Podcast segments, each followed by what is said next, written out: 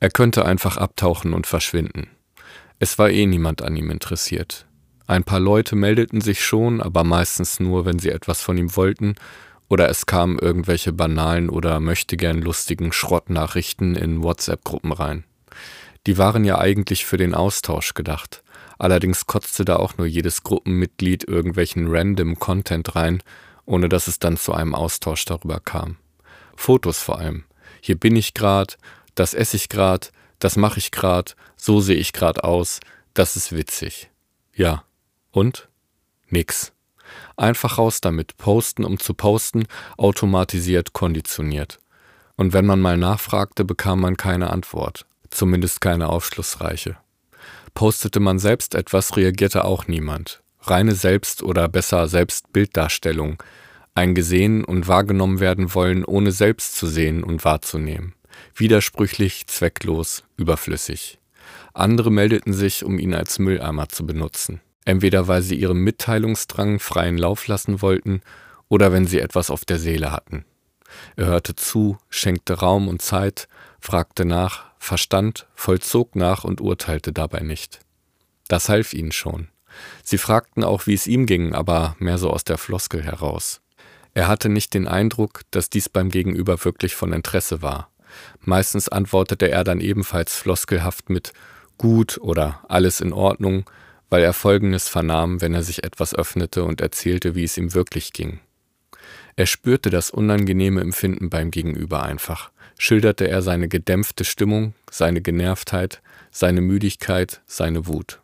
Sie wussten damit nicht umzugehen, konnten ihn nicht händeln, mochten es am liebsten nicht wahrhaben, weil sie es nicht ertrugen, nicht ertrugen, zusätzlich zum eigenen Scheiß jetzt auch noch das Problem von demjenigen lösen zu müssen, von dem sie unbewusst erwarteten, dass er für sie da sein würde, nicht umgekehrt.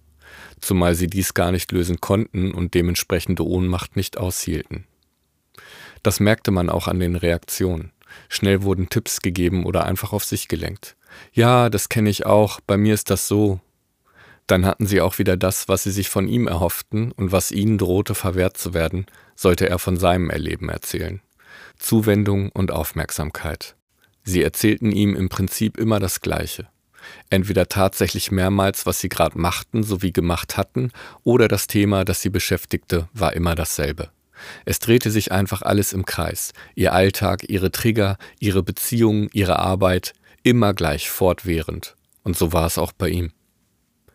Einsam fühlte er sich, wenn bei ihnen alles okay war. Dann brauchten sie ihn nicht und meldeten sich auch nicht. War es zu viel verlangt, auch mal Zuwendung und Aufmerksamkeit zu bekommen? Bedingungslos und akzeptierend? Er entwickelte unbewusst einen Glaubenssatz, der ihm vermittelte, dass seine Belange, das, was ihn bewegte, dass er es nicht wert sei, davon zu erzählen.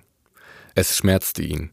Er musste sich unabhängig machen. Das hieße dann auch, dass er sich nicht mehr als Mülleimer missbrauchen lassen durfte, als Objekt, also einfach nicht mehr reagieren, einfach verschwinden, WhatsApp und sämtliche Social-Media-Profile löschen, Smartphone weg und dann tschüss. Abgenabelt, abgeschottet, isoliert. Alleine war er eh besser dran.